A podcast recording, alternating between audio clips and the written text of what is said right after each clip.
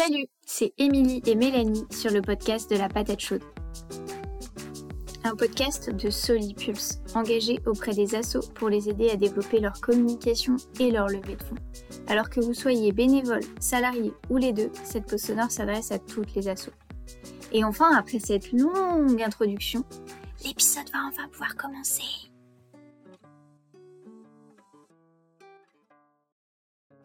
C'est compliqué parce que entre ce que je pense, que je ressens, ce que je, pense dire, ce que je crois dire, ce que je veux dire, ce que je dis effectivement, ce que je ne dis pas, ce que je crois ne pas dire et que je dis, ce que je crois dire et que je ne dis pas, ce que j'aimerais que vous compreniez, ce que je crois que vous avez envie d'entendre, ce que je pense que vous avez vraiment entendu, ce que vous avez entendu vraiment, ce que vous avez envie d'entendre et ce que vous avez compris effectivement, il y a pas mal de possibilités, euh, qu'on ait des difficultés hein, quand même à, à se comprendre et à s'entendre.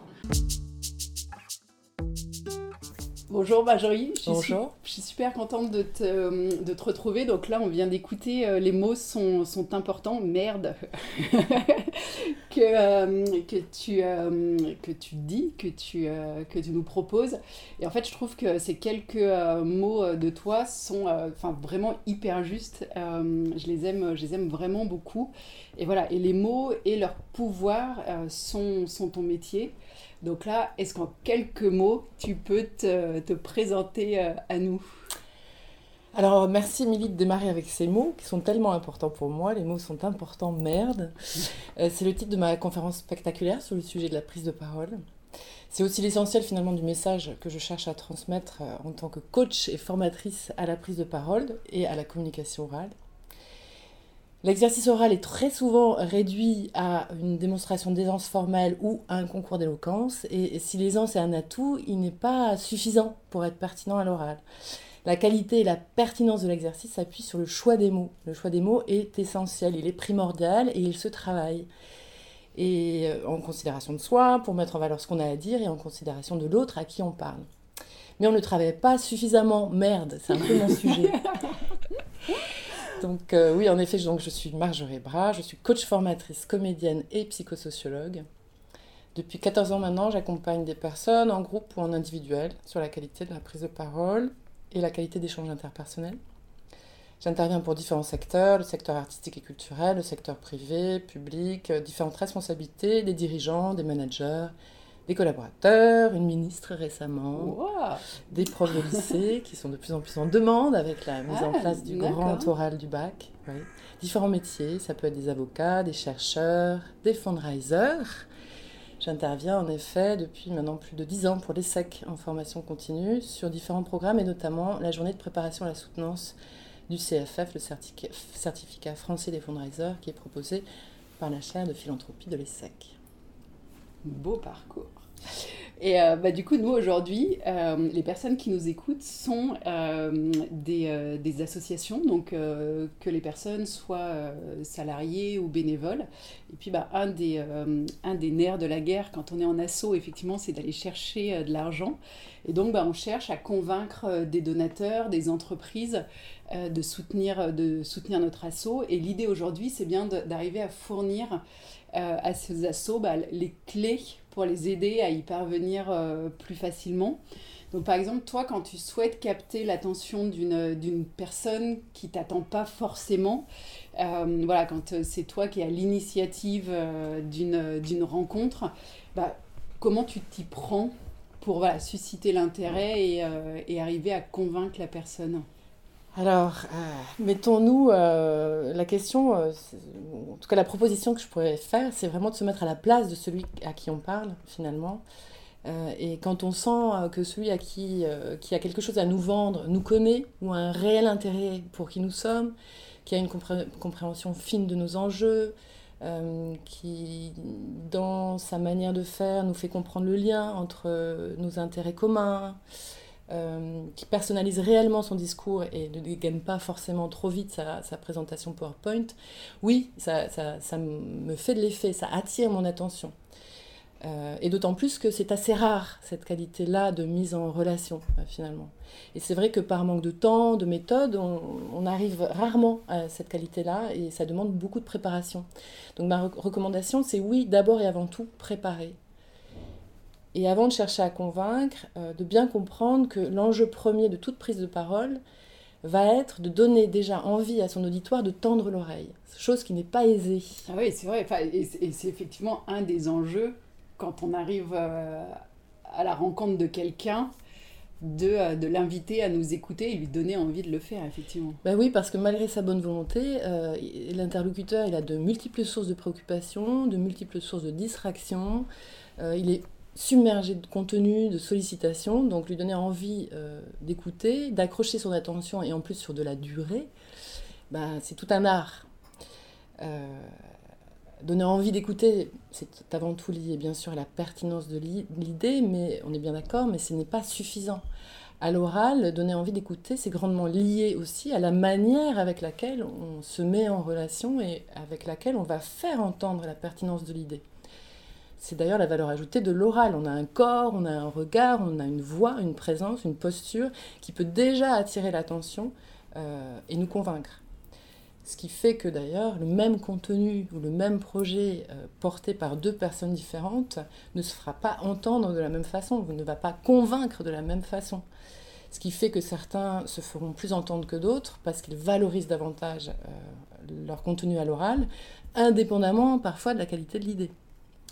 Et c'est la valeur ajoutée de l'oral, mais c'est aussi sa, difficulté parce qu'on n'est pas formé.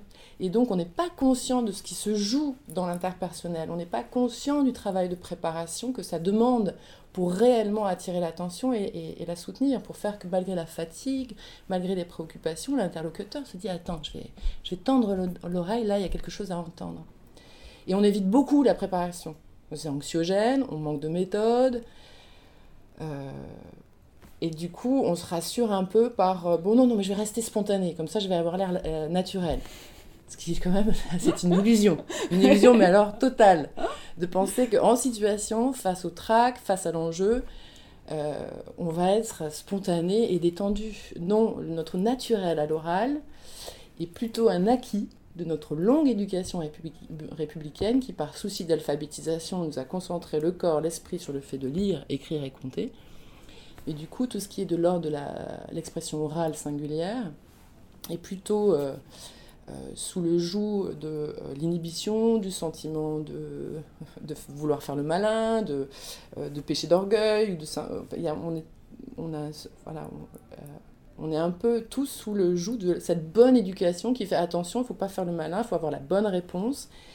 Et du coup, notre approche naturelle de l'exercice oral, c'est plutôt de se conformer justement à l'image de l'enfant, élève exemplaire, qui récite bien sa leçon, qui dit tous les mots qu'il faut dire, qui surtout n'oublie rien, qui pense que maîtriser le sujet égale tout dire, et soucieux à l'idée de déplaire ou de mal faire.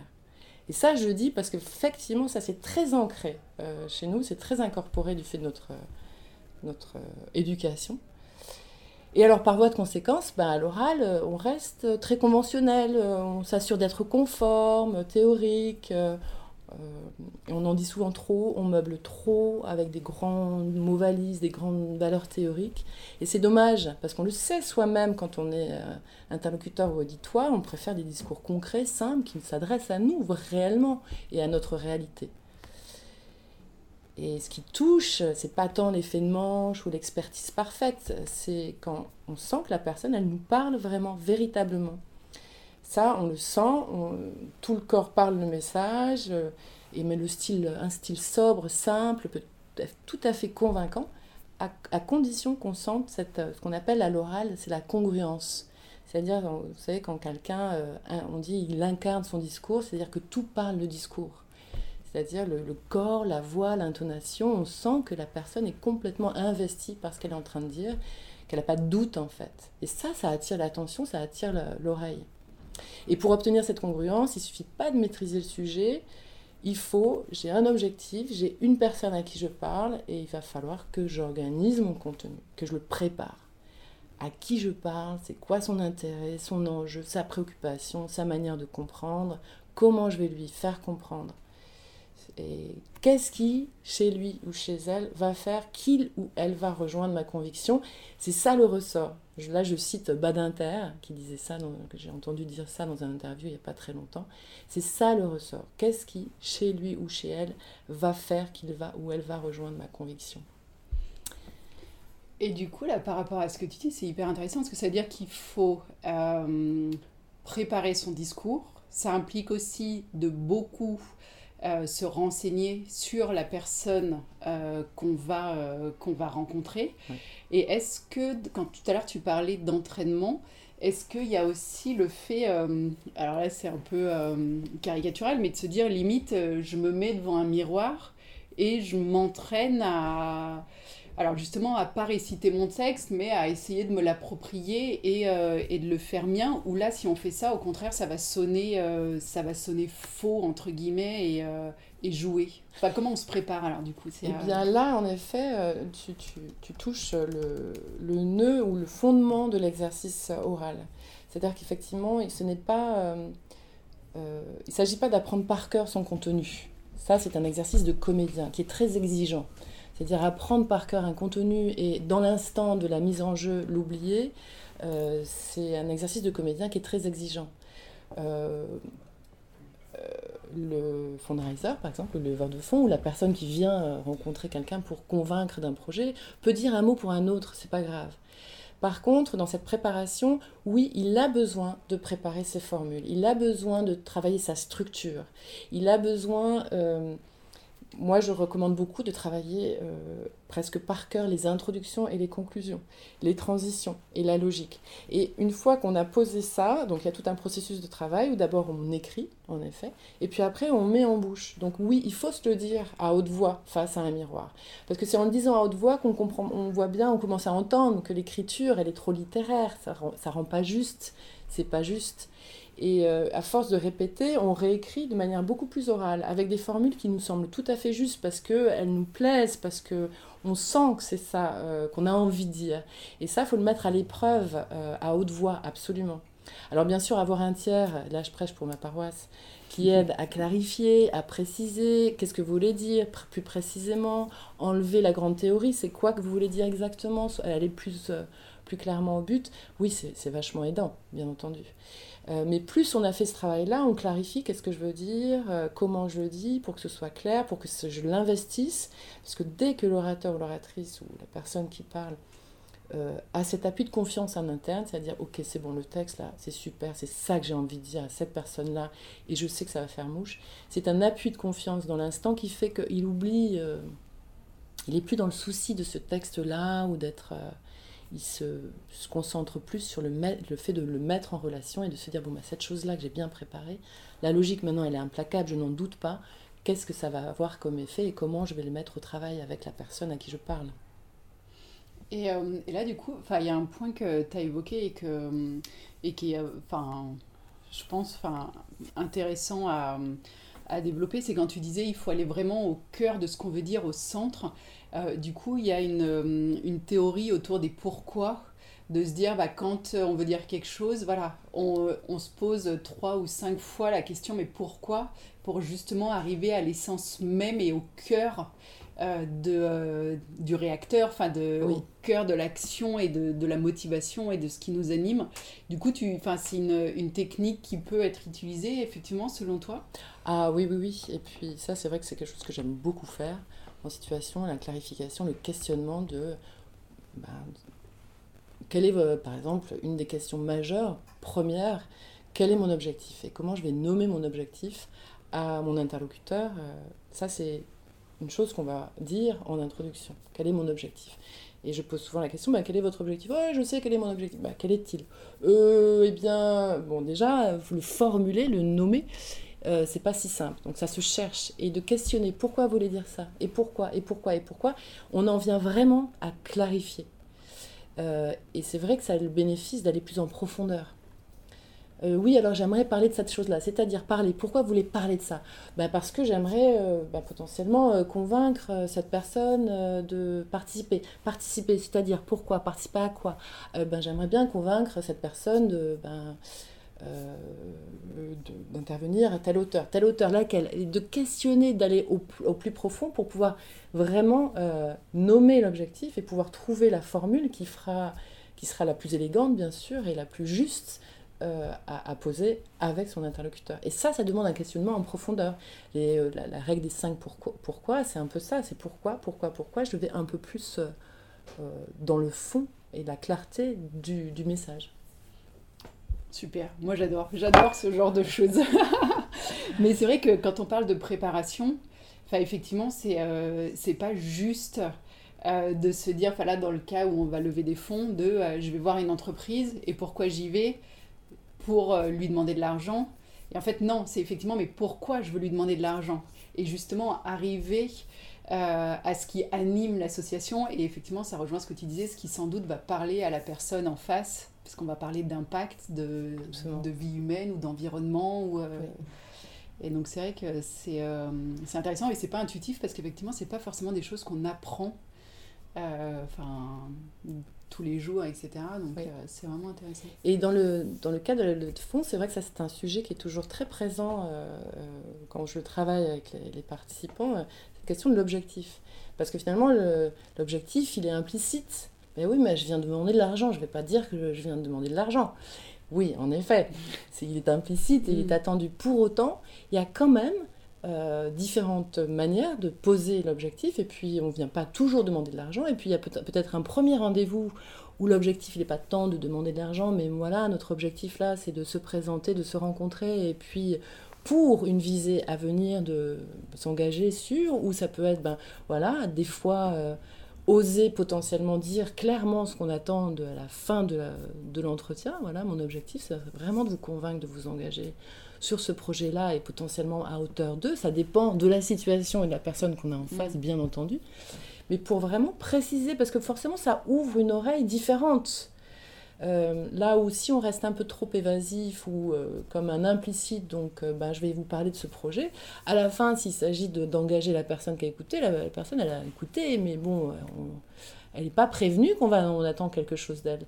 Là aussi, dès le démarrage de l'entretien, on la prévient, écoutez, voilà, j'aimerais mettre suffisamment en valeur ce projet-là pour que ça attire votre attention et que ça vous donne envie de participer. Bon, bah là, ok, je vais ouvrir l'oreille parce qu'à la fin, je sais qu'on va me dire alors, vous, vous participez ou pas Donc ça demande un engagement et c'est pas une contrainte, c'est au contraire, là je vous, je vous, nomme ce que je suis en train de faire et, puis on, en reparle à la fin.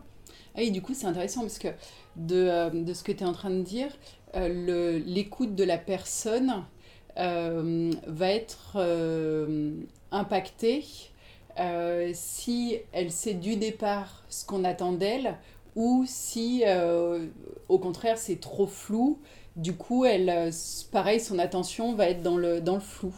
Absolument. Et ça, c'est un écueil, quel que soit le domaine. La question de nommer précisément l'objectif en début euh, de prise de parole, de réunion, d'entretien, euh, quel que soit d'ailleurs le dispositif. moi, c'est un, une chose de vigilance que je. Vraiment, l'importance de nommer son objectif. Déjà en préparation, de le clarifier parce que déjà, ça structure d'autant plus sa prise de parole ou son intervention, ça la synthétise davantage. En fonction de l'objectif, de la clarification de l'objectif, il y a des choses qu'on ne va pas dire, donc on va être beaucoup plus efficace. Et puis ça structure d'abord sa prise de parole, mais en plus ça va structurer l'écoute, oui. Souvent on me dit, ah bah voilà, pourtant ma réunion a été super, mais j'avais un objectif, on est parti dans tous les sens. Pourquoi? Parce que souvent cet objectif n'est pas déjà clairement nommé dès le début. Ce qui permet de toujours recadrer et de rester concentré sur un fil et sur une, sur une logique. Et un objectif, ça, ça, ça, ça met du temps des fois à être clarifié, ça se pense en amont. S'il y avait d'ailleurs en termes de préparation une seule chose à faire, parce qu'on manque de temps, c'est ça. Clarifier son objectif. Mon objectif aujourd'hui, c'est quoi? À la fin de la réunion, je, vous je veux vous avoir convaincu de quelque chose, je veux vous faire signer un chèque, je veux vous faire valider un truc, ou, euh, ou, d'autres, d'autres objectifs. Et pourquoi? Il y a aussi la visée. Ça sert quelle visée ensuite? Et c'est vrai que dans une, démarche commerciale où on vend quelque chose, la visée, elle est implicite. Pour autant, même là, on peut nommer la chose. Voilà, mon objectif, c'est de vous convaincre de vous engager sur ce projet-là parce que de mon point de vue, il correspond complètement à, votre, à vos enjeux de, de responsabilité. Enfin, vous voyez mm. Donc il y a toujours... Euh, mais ça, ça demande une clarification. Il faut que ce soit vraiment quelque chose qui soit vraiment investi. C'est-à-dire que c'est quelque chose de très juste, que vous pensez élégant, qui vous semblent les mots qui sont importants pour vous à dire et qui correspondent exactement à ce que vous cherchez à faire avec la personne euh, à qui vous parlez. Là, dans ce que tu viens d'évoquer, il y a un point qui est intéressant, parce que tu disais en clarifiant l'objectif, Euh, ça permet de, de, trier dans ce qu'on va dire, euh, si je puis dire, parce que c'est vrai que ça, c'est quelque chose qu'on peut observer assez euh, régulièrement en, association, mais pas qu'en association d'ailleurs, de manière générale. Quand on veut convaincre quelqu'un, bah, généralement, on a tendance à trop en dire. Et c'est toujours difficile de, de, trier pour arriver à, à en dire suffisamment sans se dire mais mince je laisse de côté des idées euh, des idées hyper importantes enfin voilà. Et donc du coup là pareil est-ce que tu as euh, bah, des conseils pour arriver à l'essentiel sans faire des, des raccourcis euh, trop importants ou même des raccourcis du tout? Voilà en étant sûr que on passe vraiment le message qui a à passer sans en dire trop et sans en dire pas assez non plus alors là-dessus, déjà clarifier son objectif, c'est déjà un outil majeur. C'est-à-dire en fonction de l'objectif, euh, forcément, ça va structurer et euh, ça va euh, permettre déjà de faire d'accepter de sacrifier certaines informations parce que ça ne sert pas l'objectif. Après, c'est quelque chose qui peut être tout à fait travaillé aussi avec l'interlocuteur.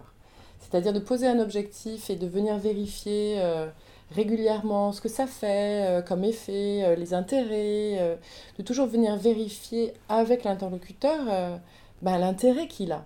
Et c'est vrai que dès qu'on peut partir le plus possible sur un dialogue, c'est quand même beaucoup plus structurant pour, pour le contenu. C'est là où on, commence vraiment à, pouvoir adapter son contenu en fonction du besoin qu'on entend chez l'autre. Qu'est-ce qu'il a besoin d'entendre pour être convaincu et, du coup, là, tu le questionnerait sur, euh, par exemple, enfin, sous la forme, bah, qu'est-ce que vous en pensez ou ce genre de choses. Enfin, il y a des questions, euh, j'allais dire un peu classiques, qui peuvent permettre effectivement d'aller chercher l'interlocuteur. Déjà, ça peut permettre éventuellement de le ramener à soi si on sent qu'il se, dire qu'il s'égare un peu. Et puis effectivement, bah, pour aller chercher son, son avis et, l'impliquer dans la conversation, tu aurais des, des questions type euh, à partager? Est-ce qu'il y en a?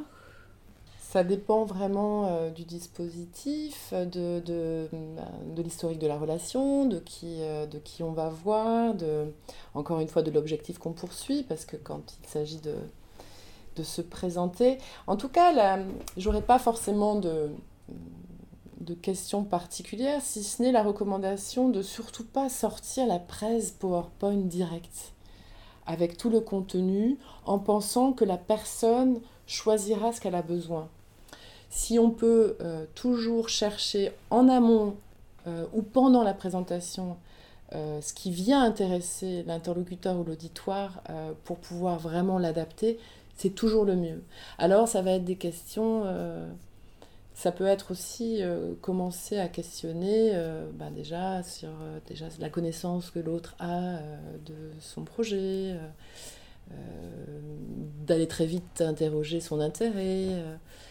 Euh, si on sent pas trop de réaction, d'aller chercher quand même parfois potentiellement euh, ne pas hésiter à, à confronter quand on sent bah, tiens, la personne un peu passive ou qui réagit pas trop, euh, bah, de. Voilà, j'aimerais m'assurer de, ce que voilà, j'ai l'impression peut-être que vous semblez un peu circonspect ou peut-être est-ce qu'il y aurait des choses que vous aimeriez entendre, ou de pas hésiter à trouver. Et c'est vrai que ces questions-là, elles sont pas simples, elles dépendent vraiment de, de la situation d'interlocuteur, mais de ne pas hésiter parfois à pouvoir euh, délicatement renvoyer ce qu'on sent. Parce que je sens que vous, peut-être vous n'êtes pas tout à fait euh, convaincu. Euh, ah non, mais c'est pas ça, mais vous savez, nous, des projets, on en a des tas, ben oui, oui, je comprends. Et qu'est-ce que ce projet-là, qu'est-ce que vous en pensez ben, C'est là où il y a, il y a quand même le questionnement, et là on en arrive à la question de l'écoute active, est très essentiel dans ces moments-là, pour aller euh, venir euh, chercher... Euh, après, en fonction de l'interlocuteur, il y a des choses où vous dites, ben tiens, ça serait bien qu'il l'entende, parce que je pense que ça va faire tilt. Donc vous pouvez tout à fait aussi proposer, en fonction des dispositifs, bon, ben, dans un premier temps, je vais vous proposer de, de vous... Voilà, de, il y a quelques messages que j'ai identifiés qui me semblent pouvoir vous intéresser, ou en tout cas vraiment vous faire comprendre l'enjeu de notre projet et en quoi ça peut venir vous intéresser ou rejoindre vos propres intérêts. C'est ça un peu qu'il a besoin d'entendre. Et j'ai fait une première sélection, vous me direz ce que vous en pensez. Mais peut-être que après, vous allez me dire que vous avez besoin d'entendre d'autres trucs et je vais questionner, puis je vais vous en sortir parce que j'en ai d'autres euh, un peu en magasin, vous voyez Mais c'est vrai que c'est pas mal de pouvoir, en objectif aussi, dire en démarrage, voilà, je, voilà, je vais commencer, si vous le voulez bien, par une présentation de 10 minutes. Voilà, j'aimerais mettre en valeur certains axes de notre projet qui me semblent pouvoir vous intéresser. C'est-à-dire c'est pas juste je, je présente euh, formellement mon projet. Non, j'ai préparé un truc qui, je pense, vous, vous va vous intéresser. Oui, ça c'est vraiment intéressant parce que c'est le fil conducteur de tout ce que tu dis depuis le début. C'est vraiment d'être euh, en connexion avec la personne et qu'elle se rende compte que euh, bah, là en l'occurrence l'assaut qui vient la voir vient la voir elle et pas n'importe qui et vient la voir pour une raison bien, bien précise et particulière et, et, du coup effectivement que la personne euh, se sente euh, impliquée. Et euh, là tu évoquais l'écoute active, c'est vrai que c'est un mot qu'on entend, qu'on entend beaucoup et qu'on peut entendre aussi un peu, j'allais dire, à toutes les, à toutes les sauces. Et du coup, bah, l'écoute active, c'est quoi Et ça se pratique, ça se pratique comment, si je puis dire? Alors, une écoute active, c'est une écoute qui sait qu'à l'oral, malgré la bonne volonté de celui qui écoute, il y a une déperdition et une transformation énorme de l'information. C'est-à-dire l'extrait qu'on a entendu entre ce que je dis, ce que je veux dire, ce que je dis vraiment déjà, il y a une déperdition, ce que l'autre euh, croit entendre, ce qu'il entend vraiment, ce qu'il croit comprendre, comprend vraiment et retient, il peut y avoir une déformation, une transformation de l'information énorme. Donc il y a beaucoup de filtres d'interprétation pour celui qui écoute, mais même aussi euh, vous-même qui écoutez, bien entendu. Donc, euh, euh, et ça, c'est implacable. Et c'est normal. C'est-à-dire, voilà, chacun, on a notre histoire, notre manière d'entendre les choses, notre vécu, notre expérience, nos normes, nos croyances, nos représentations, qui fait que des choses, on a envie de les entendre, on les entend. Hein. oui, puis en plus, on les entend avec le prisme, effectivement, avec lequel on a envie de les entendre. De les entendre, avec nos filtres, de, nos lunettes. On a nos, nos, filtres pour entendre les choses, nos préoccupations, nos, euh, notre vision. Euh. Par exemple, si moi je vous dis, écoutez, moi j'adore le moderne. Vous m'avez sans doute entendu, et puis en plus vous avez très envie de m'entendre, vous m'avez entendu, Marjorie, elle adore le moderne. Mais est-ce que vous m'avez vraiment comprise? Pas forcément. Pour vraiment euh, m'écouter vraiment, il faudrait me demander, euh, mais qu'est-ce que c'est pour vous le moderne? Parce que vous, vous avez sans doute une représentation du moderne qui n'est pas la mienne. Hmm. C'est un terrain subjectif. Donc écouter vraiment, c'est d'abord auditivement être très attentif à tous les mots, ce qui est assez rare aussi, parce qu'en situation de négociation, de dialogue, on, a on est surtout très concentré sur ce qu'on a à dire. Puis d'abord être attentif à tous les mots, parce qu'il y a souvent des mots qui sont très importants, on passe à côté, c'est des portes énormes. De clarifier, première chose, de clarifier chaque chose, de questionner les éléments subjectifs. Tiens, quand vous, vous me dites que vous aimez le moderne, c'est quoi pour vous euh, le moderne? Tout ce qui est imprécision, les choses subjectives, euh, parce que pour vous, c'est un moyen de mieux comprendre la représentation de l'autre, et puis l'autre se sent vraiment considéré dans ce qu'il est en train de dire avant même de juger ou de rajouter quelque chose. Puis ensuite, c'est une fois qu'on a questionné, c'est vérifier la compréhension. Puis ensuite, s'il y a des réponses à apporter, répondre, mais pas avant. Donc en fait, une écoute active, c'est une écoute qui, qui tend l'oreille, mais qui aussi questionne pour mieux comprendre et du coup mieux retenir. Et du coup, c'est vraiment un exercice de, de patience, si je puis dire, et de retenue, parce que, enfin, quand on est, enfin, et là les notions de stress, etc., jouent euh, quand on va nous dire quelque chose euh, en entretien, enfin notamment là quand on essaye de convaincre un donateur ou euh, une entreprise de donner, on peut être un peu dû au stress sur la défensive et hop, il y a un argument qui est avancé et on veut répondre du tac au tac. Mais en fait, est-ce que là, par exemple, tout à l'heure, on parlait de la, de, des cinq pourquoi. est-ce que là, dans l'échange, enfin, sans vraiment être dans les pourquoi, mais est-ce que du coup c'est cette logique-là aussi d'aller chercher au plus profond de, ce que dit la personne? Oui, et ça c'est vraiment un travail, l'écoute active c'est majeur en termes de force de conviction et de créer une relation de confiance avec l'interlocuteur. Parce que là en fait c'est un exercice où on, on, sort vraiment du rapport de force. Euh, comme tu l'as dit, euh, c'est compliqué dans les échanges où il y a un peu de l'enjeu ou de la négociation, ou une situation potentiellement euh, contradictoire ou conflictuelle, parce que très vite on, rentre dans un rapport de force, c'est-à-dire je veux avoir raison de l'autre. Donc là, on est vraiment dans un moment où on a une difficulté d'entendre. On veut avoir raison, dire qu'on a la réponse, et donc on va trop vite en besogne et on passe à côté l'opportunité justement de mieux instruire sa réponse parce qu'on va clarifier un peu plus. Et notamment par rapport à un donateur euh, qui vous ferait une objection, là, dans ces moments-là, il faut justement bien discerner. Une objection, c'est pas. On, confond souvent euh, critique personnelle avec critique de l'idée. Mais c'est pas la même chose. On le prend un peu pour soi. là où à ce moment-là, il faut être très concentré à mettre en, travail d'écoute active. Parce que ça, en termes de qualité de relation, c'est super un donateur qui, pour X ou Y raison, de manière un peu maladroite, parce qu'il est stressé, parce qu'il vous dirait Oh non, mais ça c'est nul, par exemple. Là, je vais, un peu, un peu rapide, hein, c'est rare, mais c'est nul. Bon, bah, vous pourriez légitimement dire Comment ça euh, Voilà, et puis être un peu Mais non, c'est bien, c'est. Hein, être un peu d'autant plus touché qu'en plus, ça vient toucher aussi votre engagement et toute, la, euh, voilà, toute votre implication. Euh, mais dans cet instant-là, il faudrait justement ne discerner les choses et ne pas jouer ça. Et potentiellement, l'écoute active, ça serait bah, qu'est-ce que vous voulez dire par c'est nul? Et l'autre, non seulement ça responsabilise l'autre, et puis ça le permet d'élaborer. Et souvent, il va me dire bah, non, non, mais c'est pas que c'est nul, mais moi je pense quand même que ça. Ah oui, c'est-à-dire, expliquez-moi parce que j'ai besoin de comprendre plus factuellement ce que vous voulez dire, parce que c'est là que je vais pouvoir mieux instruire ma réponse. Et puis là, c'est pas du tout un rapport de pouvoir ou de force sur qui a raison de quoi. Je suis en train de chercher à vous convaincre d'un projet, donc j'ai besoin d'entendre votre objection, les questions, et puis d'aller vraiment vous rassurer sur des réponses. Donc si je suis trop dans le tac au tac de mais si j'ai raison, je vais vous dire pourquoi, ou trop dans le jeu de l'intimidation, c'est dommage. Et là, l'écoute active, c'est un outil mais majeur, et notamment pour la qualité de, mise en relation avec son interlocuteur. Parce que vraiment, un objecteur, le pire objecteur, devient le meilleur allié. Et vous créez vraiment une relation de confiance quand vous écoutez vraiment, vous allez chercher. Parce que derrière l'objection, la préoccupation, il y, a, une question.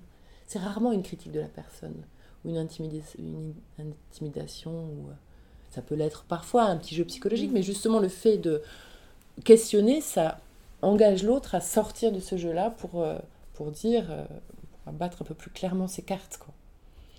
Oui, et du coup, en plus, ça rejoint ce que tu disais tout à l'heure, qui, je pense, avec les partenaires et les donateurs est, important, c'est la notion de considération. Oui. C'est, euh, bah, effectivement, je prête attention à ce que, à ce que vous me dites. Et en plus, c'est possible que dans les objections ou les questions que la personne se pose, du coup, ça fournit effectivement les réponses ensuite, euh, enfin, d'elle-même les réponses pour euh, convaincre et. Euh, Là, on va chercher la vraie question derrière et on va du coup avoir une réponse beaucoup plus impactante. Ça crée une relation de confiance avec l'interlocuteur qui se sent écouté, considéré. La question de la considération, elle est vraiment majeure. Quand celui, le donateur, la personne à qui vous cherchez à vendre ou convaincre d'un projet, se sent vraiment considéré dans sa manière de voir les choses, dans ses contraintes, dans ses intérêts, dans sa manière de faire, et jamais ni jugé, ni... Ben, ça a un impact euh, sur la qualité de relation et l'envie finalement de, collaborer, de coopérer. De... Mm. Et en plus, là, en, en, réfléchissant, il y a aussi un point intéressant, c'est qu'en fait, même si cette personne-là, on n'arrive pas, ou cette entreprise-là, à la convaincre, euh, avec, euh, avec nos arguments, c'est intéressant toujours d'avoir les arguments qui sont, enfin pas les arguments, mais si, qui sont opposés, qui peuvent nous être opposés pour justement après préparer les réponses en se disant, bah tiens, ça c'est euh, une question ou c'est une remarque qu'on m'a faite. Et du coup, après, alors même si bah, cette personne-là, tant pis, on ne l'aura pas convaincue, mais sa remarque peut nous aider à, en convaincre d'autres derrière. Absolument avec, euh, avec l'attention à se dire, euh, même si euh, on m'envoie cette objection et que j'y suis préparée parce que je l'ai déjà eu, de faire attention quand même, alors il ne s'agit pas de tout questionner, parce qu'il y a des choses qui sont claires, hein, mais de faire attention toujours, de questionner quand même. Tiens, quand vous dites ça, vous voulez dire mm. quoi? Ou peut-être j'ai une hypothèse, quand vous voulez dire ça, je reformule, vous voulez dire que, en fait, pour vous, ça et ça, c'est bien ça? Parce que peut-être qu'un deuxième interlocuteur va avoir la même objection, mais derrière, il y aura d'autres choses à, déceler. Ah oui, c'est intéressant. Oui, de coup, de ne pas prendre pour acquis, entre guillemets, que la personne qui pose cette question-là. Et vous avez la réponse. Oui, et, et, toutes les personnes ont le même bagage derrière cette question. Absolument. Euh, oui, parce qu'effectivement, ça pourrait être un raccourci de dire Ah, cette question, je l'ai déjà eue, déjà je sais. J'ai la réponse. parce que de nouveau, on est dans c'est bon, j'ai la réponse à tout. quoi. Mm. Et il y a des fois, on n'a pas la réponse à tout et c'est pas grave. Et c'est vrai que cet exercice de l'écoute la, de, la, de active, ça crée une relation de confiance. C'est-à-dire, je cherche à comprendre votre présentation. Alors, c'est vrai que l'écoute active, des fois, elle est un peu instrumentalisée. Euh, je pense notamment aux encadrants qui utilisent ça un peu comme. Euh, voilà, c'est. Euh, méthode de manager, écoute active. Alors si je comprends bien, ou je reformule, bon. Il y a vraiment une méthodologie à, utiliser qui a vraiment sa valeur et qui est très juste. C'est pas dire, c'est, juste, il suffit pas juste de dire j'entends mais ou je comprends mais. C'est vous me posez une question, vous me faites une objection, je clarifie, qu'est-ce que vous voulez dire et je questionne jusqu'à ce que parce que vraiment j'ai besoin de comprendre d'où ça part, la logique en jeu et une fois que j'ai tous les éléments, je, je, reformule. Donc si je comprends bien et je viens vérifier avec vous, donc je reformule ce que j'ai entendu. Et une fois que cette chose-là, je l'ai reformulée, est-ce que c'est bien ça que vous dites? Quand il y a un oui net, c'est que vous avez super bien reformulé. Quand il y a un oui, mais il y a aussi ça et ça et ça, c'est que c'est pas encore le questionnement, il a tiens, pourquoi vous dites ça? Pourquoi pourquoi? Ça continue à clarifier. Et tant que vous n'avez pas un oui net, l'idéal, ce serait pas de répondre encore. C'est de continuer à de creuser. continuer à creuser la préoccupation. Et ça, c'est aussi euh, un peu la virtuosité du négociateur. Hein. Il prend acte de toute euh, l'ampleur, la, marge de manœuvre de l'autre pour, euh, pour ensuite pouvoir poser des éléments de réponse qui vont venir convaincre, parce que ça, ça il a bien identifié que telle telle réponse, ça fait mouche à tel intérêt, telle question qui se pose. Et du coup, il adapte beaucoup plus son contenu parce qu'il a tous les éléments de compréhension de, des attentes de l'autre. Mais en plus, là, tout ce qu'on se dit, je me, euh, pour en avoir fait un certain nombre d'entretiens avec euh, des, euh, des, entreprises notamment, enfin, au-delà de l'aspect écoute, etc., il y a aussi un intérêt et une valeur humaine qui est extrêmement intéressante parce que ça permet de connaître la personne et de nouer des relations vraiment humaines plutôt que de venir et effectivement de réciter son discours euh, merci, au revoir. Et il y a des belles rencontres qui se font comme ça parce que euh, justement il y a une vraie connexion qui se, qui se crée. Enfin, oui. Euh, oui, tout à fait. Ça nourrit vraiment une qualité de relation et puis soi-même ça, ça, ça, oblige à pas trop vite, pas trop interpréter, donc pas trop projeter ses propres normes, mais d'être du coup de, de nourrir aussi euh, la compréhension ben, de, des manières de voir les choses, des visions des autres en les questionnant en fait. Et c'est là qu'on a plus d'outils pour pouvoir euh, s'adresser à un public large. Et même en termes de, de pérennité, Enfin, là, je reviens sur. Alors, j'allais dire les partenariats, mais c'est valable aussi pour les, pour les donateurs.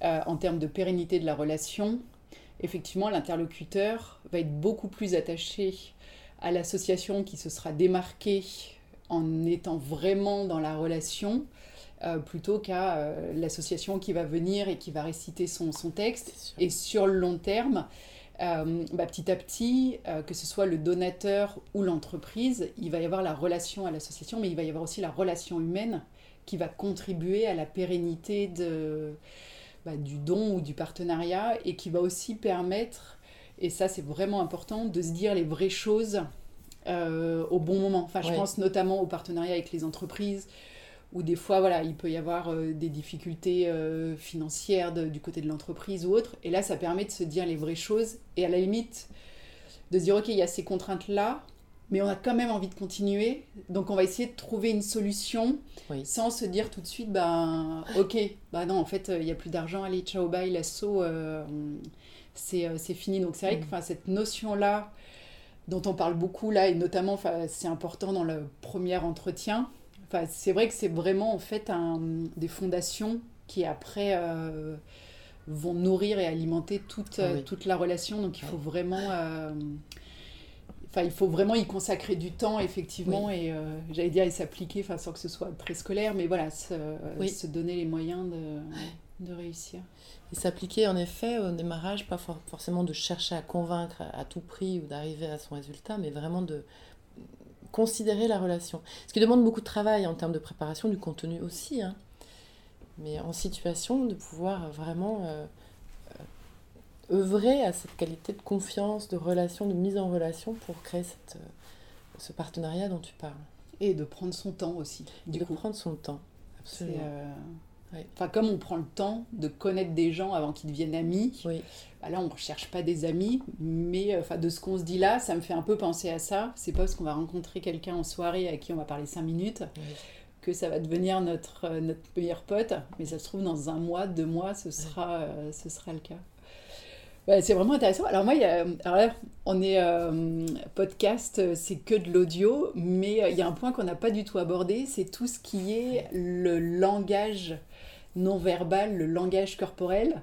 Alors du coup, là, moi, j'ai deux, j'ai deux questions, si je puis dire. C'est, ben voilà, langage corporel, bah, qu'est-ce que tu en penses? Donc, euh, Et puis quand on est en face de la personne, et puis du coup, bah, là, nous, c'est de l'audio. Donc on peut s'imaginer qu'on est au téléphone avec, euh, avec un, partenaire pour, pour essayer de le convaincre.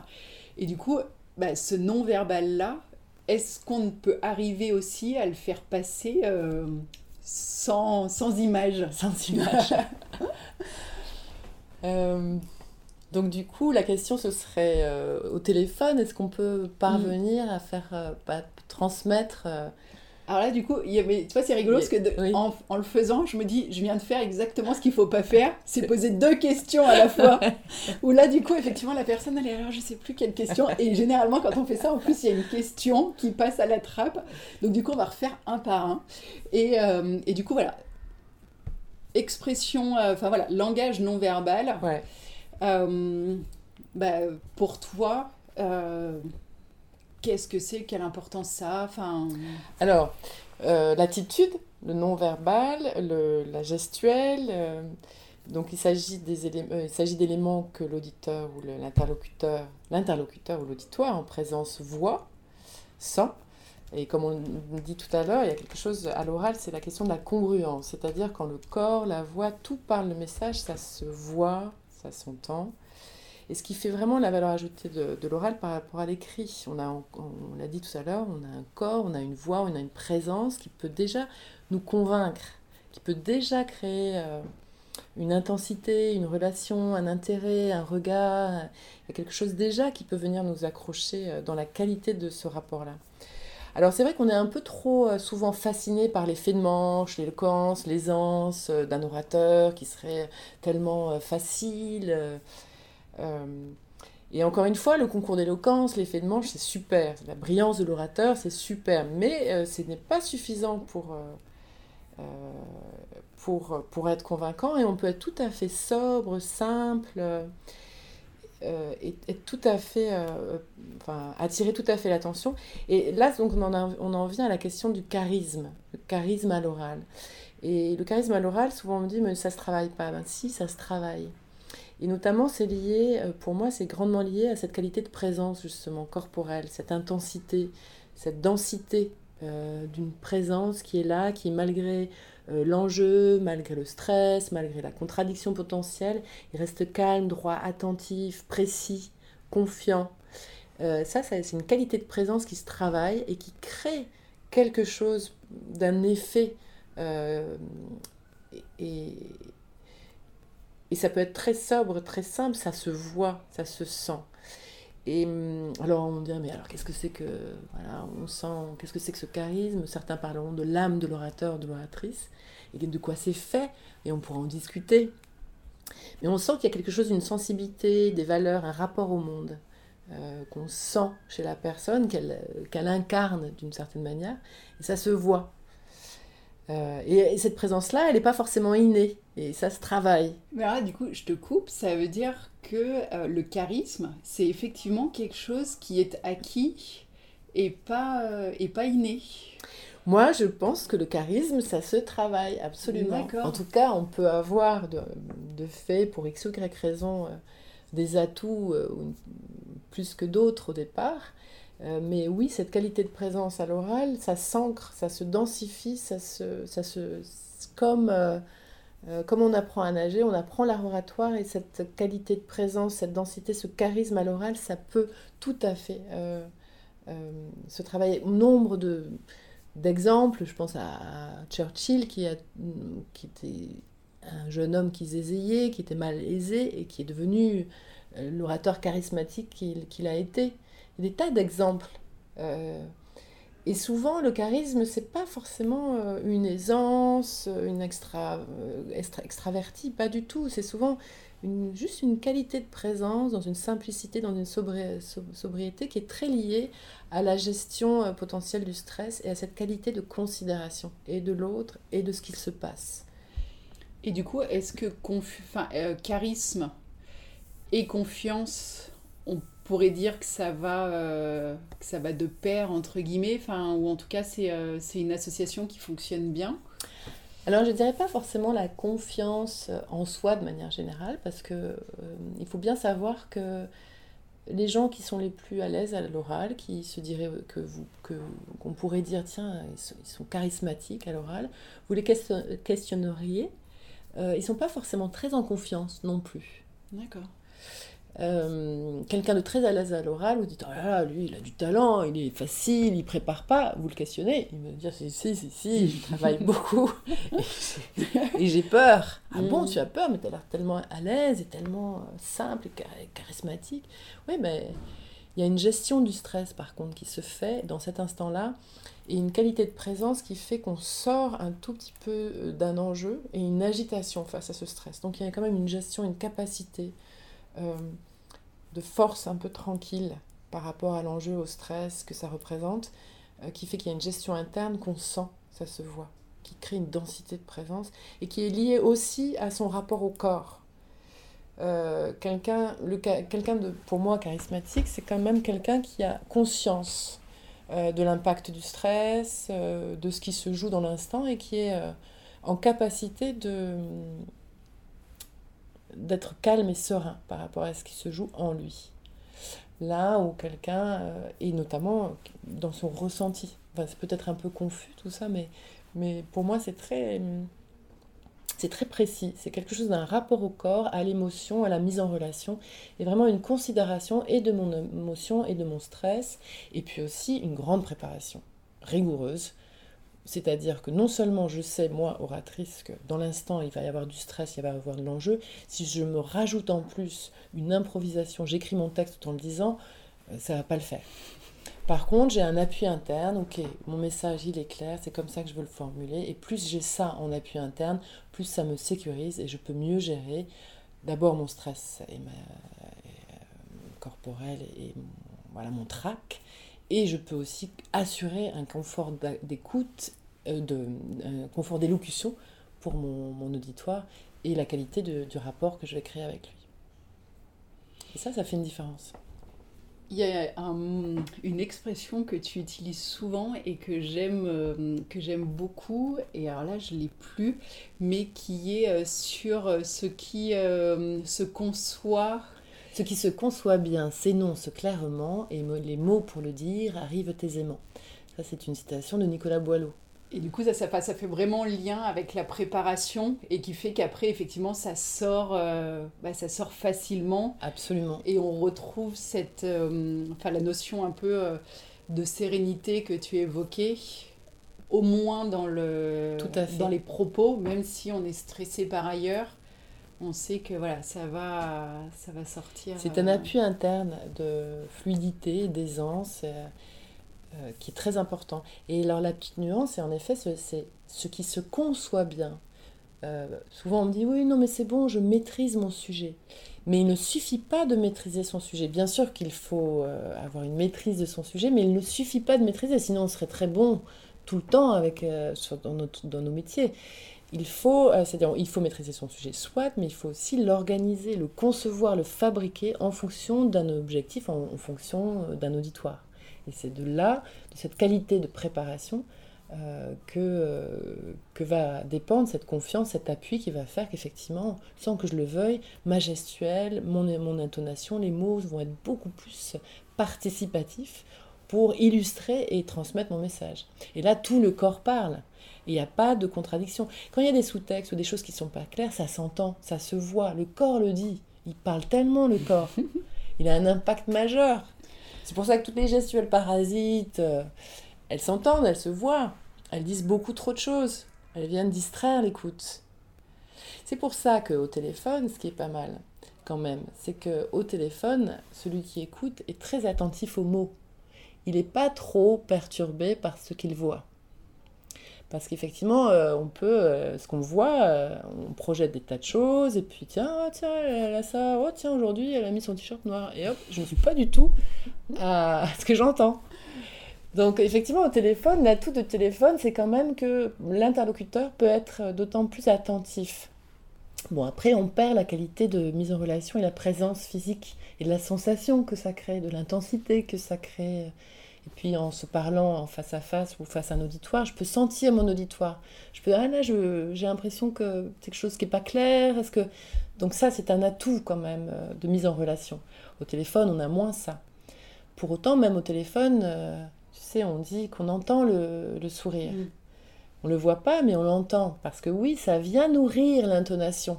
L'énergie physique, euh, l'incarnation qu'on a sur son sujet, ça s'entend quand on est convaincu par son sujet. Donc, euh, euh, du coup, le non-verbal, euh, que ce soit juste de l'audio ou du visuel, c'est important. Et en plus, du coup, de, de, ce que tu disais là, c'est effectivement, bah, plus notre discours est préparé, plus tout ce qui va être stress corporel va diminuer d'autant pour après être dans un, j'allais dire, dans une situation d'apaisement. Alors peut-être pas forcément jusque-là, mais en tout cas de, de retomber du stress et au contraire, si on n'est pas préparé, le stress qu'on pouvait avoir au début, j'imagine, ne va faire que croître et embellir euh, au cours de, au cours de l'entretien. Tout à fait. Avec la nuance que la question de la préparation, c'est effectivement, il y a une méthode pour ça. Euh, Churchill, il disait, un discours improvisé a été réécrit trois fois. Euh, et ça dit bien ce que ça veut dire en termes de, de préparation. Et ça demande beaucoup de travail. Et c'est vrai qu'il ne s'agit pas de préparer son texte et de le répéter par cœur pas du tout. Euh, encore une fois, c'est juste, euh, euh, vous savez, quand on a des textes ou des contenus qu'on dit et redit et redit dans le quotidien professionnel, à un moment donné, on les redit toujours de la même façon.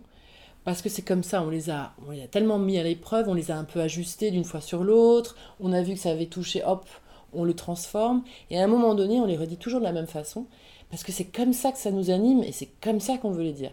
Ben, c'est un peu ça le travail.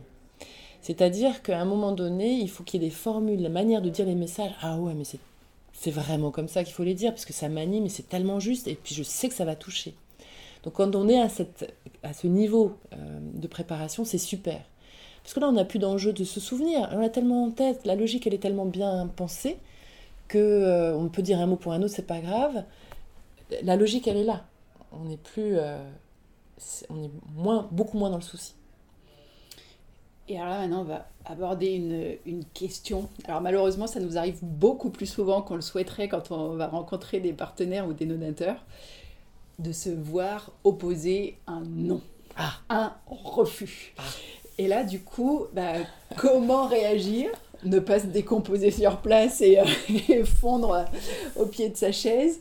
Et, euh, et voilà, comment euh, ben, à la fois garder une posture et essayer, ben, alors ça, enfin, euh, c'est un peu en lien avec ce que tu disais tout à l'heure, mais euh, est-ce qu'il y a une manière de questionner un nom euh, ou est-ce qu'il faut prendre un nom pour un nom? Enfin, et été là et dire bon bah merci, au revoir, belle journée. Qu'est-ce que tu en penses toi? Là, ça rejoint l'écoute active. Euh, du coup, là, c'est l'interviewé qui devait. Alors, ça, j'avais pas prévu. Non, en fait, ce que je trouve. Euh, enfin, on va pas se mentir, c'est déstabilisant. Enfin, de se voir euh, opposer. Comment il est formulé d'ailleurs ce nom à ce moment-là? Ce serait à quelle question, qui, quelle question serait posée? Bah, Ça peut arriver dans le euh, bah voilà, est-ce que, euh, enfin voilà, est-ce que, bah, par exemple, qu'est-ce que vous en pensez? Est-ce que vous êtes, euh, vous seriez prêt à envisager la possibilité de, de, nous soutenir? Enfin, voilà, ça peut arriver comme ça, et c'est vrai qu'on peut avoir des fois des réponses de ah ben non, c'est pas le moment, j'ai pas, en ce moment on n'a pas de fonds, etc. Donc là, à la limite, j'ai envie de dire, la réponse, elle est assez, enfin, elle peut être assez facile pour dire, bah, d'accord, bah, quand est-ce que je peux revenir euh, vous voir, prendre des nouvelles, etc., qu'on fasse, un petit point. Mais euh, voilà, à partir du moment où une personne, ferme toutes les portes. J'ai en tête un, entretien que j'avais fait. Et en fait, pendant toute la durée de l'entretien, mon interlocuteur euh, c'était employé à me dire ah vous devriez aller voir un tel, vous devriez aller voir un tel, vous devriez aller voir un tel, sans jamais dire bah oui on pourrait faire des choses ensemble. Et, euh, et du coup c'est assez déroutant parce que je me souviens que là j'étais sortie de là en me disant euh, bah la personne. Vous avez quand même quelques contacts Il y avait, il y avait quelques pistes, mais vraiment en plus, c'était pas aller voir un tel de ma part, etc. C'était ah, bah, aller voir telle organisation, telle autre. C'était assez, euh, c'était assez flou. Et c'est vrai que j'étais sortie de là en disant ah bah mince, enfin, c'était. Euh, c'était euh, c'était un peu décevant parce que du coup il n'y avait pas eu d'échange justement sur euh, qu'est-ce qui animait la personne et euh, qu'est-ce qui qu'est-ce qui pouvait être les freins enfin. Bah, j'imagine que dans ce moment-là on est un peu pris par bon bah il dit non il n'est pas d'accord donc je l'ai pas je l'ai pas convaincu. Donc on peut potentiellement dans ce moment-là du coup se sentir un peu impuissant ou, ou, du coup en un peu vexé peut-être, ou en tout cas euh, là où il faudrait potentiellement aller, euh, alors ça dépend encore une fois de la situation de la personne, mais là dans ce cas-là, je me dirais, tiens, je merci de tous ces contacts-là. Peut-être vous auriez un contact d'ailleurs un peu plus précis, parce que, ça c'est important quand même. Mm. Vous ah bah connaissez quelqu'un là-bas que je pourrais joindre. Et puis ben voilà, merci de tous ces contacts, mais et vous parce que euh, j'aimerais bien, enfin voilà, cette manière de potentiellement mettre les pieds dans le plat à un moment donné. Mm.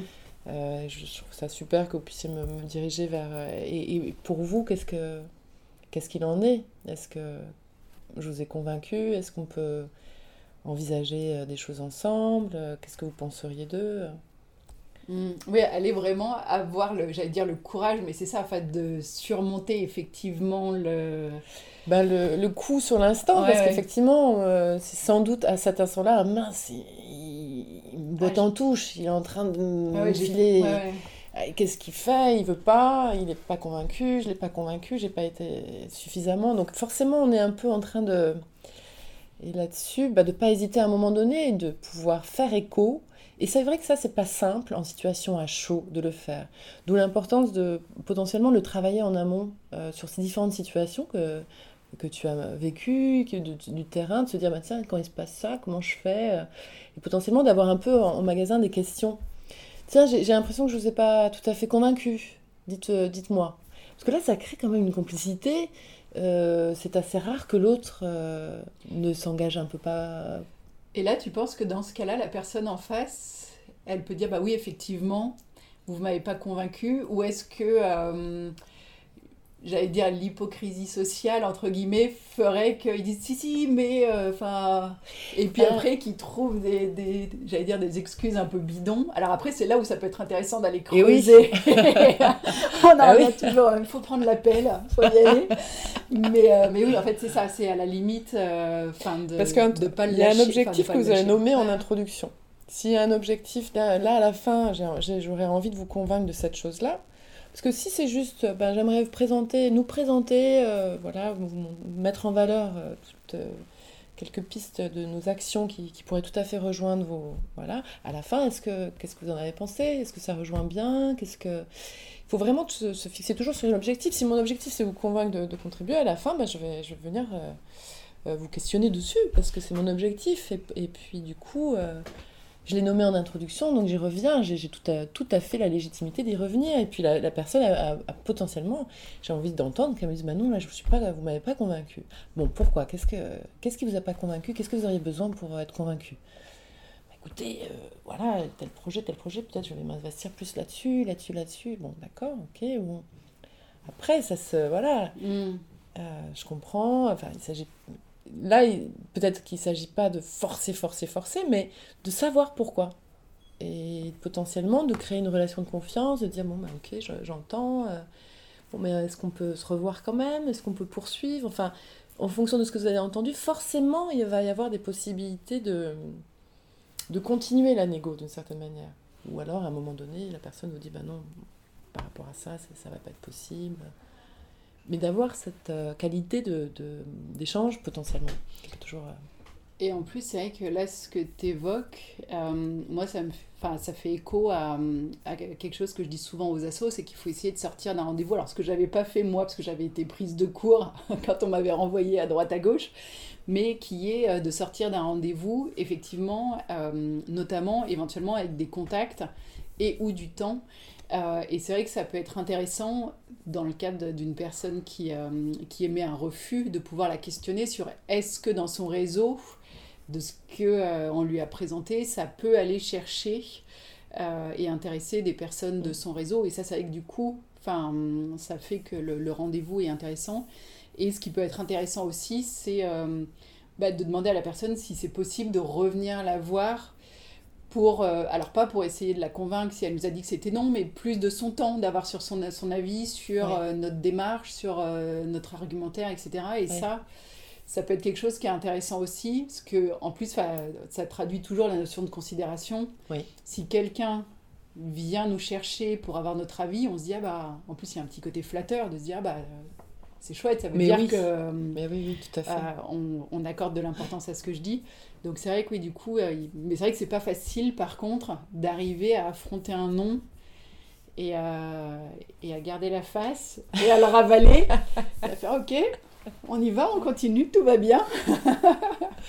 C'est-à-dire que oui, je pense que ce nom, il faut le questionner, donc euh, mm. parce que ça va servir la suite, parce que ça peut ouvrir une autre porte, parce que parce que ça peut aussi euh, voilà créer une relation de confiance où la personne peut vous dire des choses, vous pouvez les accueillir, dire oui, mais je comprends, euh, d'accord, j'entends ça, mais tiens, si on faisait ça comme ça, ça pourrait aussi peut-être, ou si je reviens vous voir de comprendre là, effectivement, la, raison du refus, c'est vachement intéressant.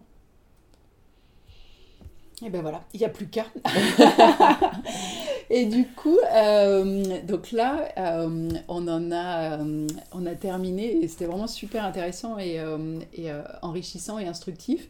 Et là, juste en mot de la fin, si tu avais une botte secrète pour aider à convaincre, enfin voilà, quelque chose où tu dis, bah oui, ça c'est la petite chose qui peut faire la différence. Ah, la petite botte secrète synthétique, préparez, c'est sûr, et d'abord convainquez-vous, entre guillemets, c'est-à-dire dans les termes à employer, les mots à choisir vraiment se mettre dans la disposition, tiens, si je me mettais à la place de celui à qui je parle, oh, qu'est-ce qui me toucherait vraiment? Euh, Parce qu'en termes d'exercice oral, on est peu euh, formé. Et c'est un vrai travail. Et quand on fait ce travail en profondeur, c'est vraiment un atout. Et puis on se sent vraiment grandi. Quand soi-même, on, a un appui de conviction interne, on est, soi-même vraiment euh, touché, convaincu de la manière dont on prépare les choses, dont on formule les choses. Là, c'est un appui de congruence, justement, de charisme et de conviction qui vient venir, euh, qui vient toucher euh, l'interlocuteur. Et du coup, c'est, euh, ça veut dire que, par exemple, moi, si je dois aller vendre un projet et que j'ai des doutes sur le projet ou j'ai des questions, bah, du coup, c'est hyper important d'aller voir l'assaut et de pouvoir dire, mais regardez, dans le projet, il y a tel point, je ne l'ai pas trop compris. Ou, enfin voilà, j'ai, j'ai un doute là-dessus. Et du coup de vraiment euh, pouvoir arriver effectivement avec euh, toutes les réponses euh, parce que enfin c'est ce que tu disais c'est qu'en fait si on est convaincu soi-même on convaincra en face et par contre si on a des doutes là, ah là tu, tu, me diras si je dis des bêtises, mais j'imagine qu'on transmet nos ah, doutes et que ça se ressent. Ça s'entend, ça s'entend. Le corps le dit. Le corps le dit. Le sous-texte, c'est là où la congruence n'est pas. C'est-à-dire qu'on sent qu'il y a hiatus va pas celui qui écoute va pas forcément analyser, mais il sent qu'il y a un dialogue, il y a deux discours. Il y a le corps qui dit quelque chose et puis la voix qui, qui dit, ou le mot qui dit une autre. Donc, euh, et quand on est trop dans un formalisme, euh, vouloir tout dire, être très théorique, on est en train de dire je veux faire le bon élève, je veux absolument arriver à avoir une bonne note.